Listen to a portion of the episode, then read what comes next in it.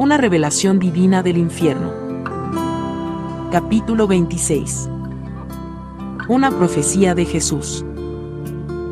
Cuando Jesús se me apareció por primera vez, él dijo, Catherine, tú has sido escogida por mi Padre para acompañarme por las profundidades del infierno.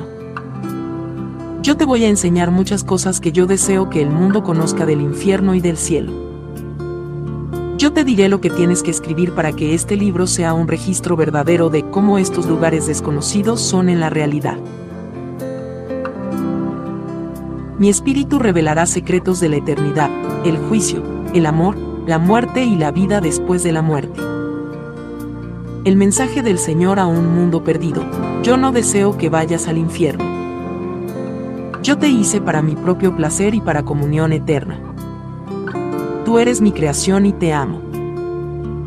Clama a mí mientras estoy cerca, y yo te escucharé y te responderé.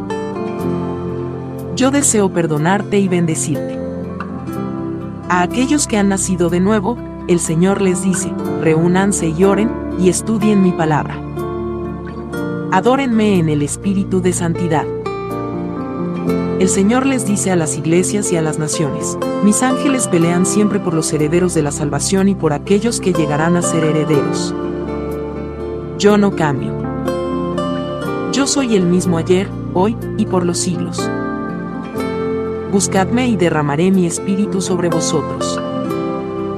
Vuestros hijos y vuestras hijas profetizarán. Yo haré grandes cosas entre vosotros.